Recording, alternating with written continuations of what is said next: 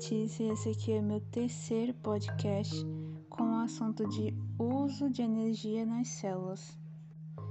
Dentro de uma célula há uma ordem interna e lá dentro também ocorrem diversas reações químicas para que essa ordem se mantenha, pois a ordem interna em um universo está sempre tendendo a uma maior desordem.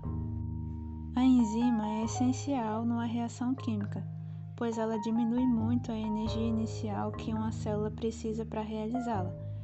Quanto mais energia, maior a temperatura. Então, a enzima também tem esse papel de diminuir a temperatura interna da célula.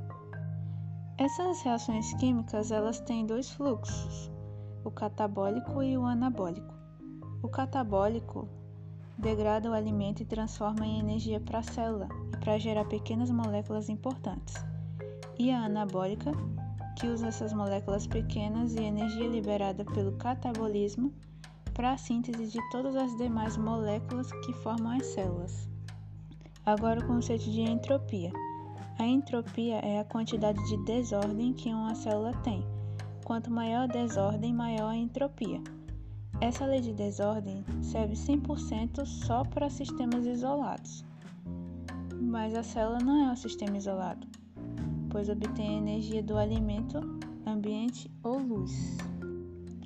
Há diversas transformações de energia dentro da célula, como expressado na lei da termodinâmica. Exemplo: quando uma célula absorve energia de um alimento que, de forma química e converte em energia cinética dentro dela, liberando calor, esse calor liberado aumenta a desordem dos arredores da célula a célula não consegue obter nenhum benefício desse calor liberado e nem da energia cinética, certo? Ao menos que essas reações elas gerem calor dentro dela e estejam ligadas aos processos que geram ordem molecular. Para aproveitar essa energia dos alimentos de forma útil, as células oxidam essas moléculas ou queimam de forma graduada. A respiração aeróbica ocorre no ambiente é, ocorre porque no ambiente há muito oxigênio, perdão. E na presença dele, a forma de carbono mais estável é o CO2 e a forma mais energeticamente estável é a água. Desse jeito, a molécula pode obter energia através da combinação desses átomos e de açúcares. A fotossíntese e a respiração celular são complementares, ou seja, a interação entre plantas e animais não ocorre de uma única direção. Durante a respiração aeróbica, o oxigênio que é liberado pela fotossíntese é consumido na combustão, que é a queima das moléculas. Na oxidação da molécula, além da adição de oxigênio, há também a perda de elétrons, ao contrário da redução, que é a adição de elétrons. Quando um átomo faz ligação covalente com outro que tem muita afinidade, acaba doando mais elétrons que o normal. Essa ligação se chama de ligação polar.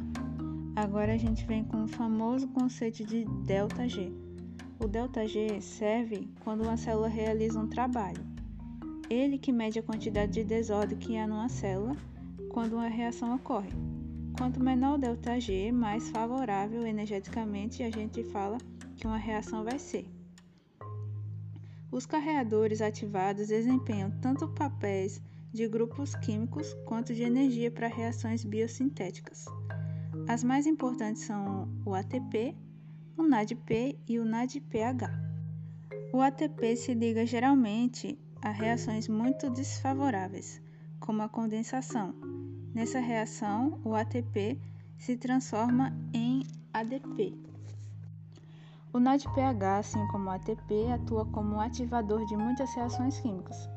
O NADPH é produzido depois da retirada de dois átomos de hidrogênio lá do substrato da molécula em algumas reações catalíticas que geram energia. Dois elétrons e um próton são adicionados ao NADP+, formando o NADPH. O NADPH é produto da oxidação do substrato e redução do NADP. As moléculas NAD e NADH têm estrutura semelhante ao NADP e NADPH. O que muda é a ausência do grupo fosfato.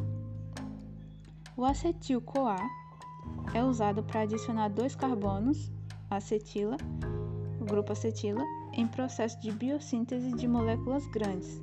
Na sua parte portadora, geralmente há a presença de nucleotídeos, em geral ATP.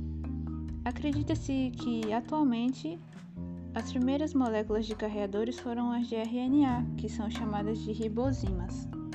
Então foi isso, espero que tenha ficado claro e até a próxima!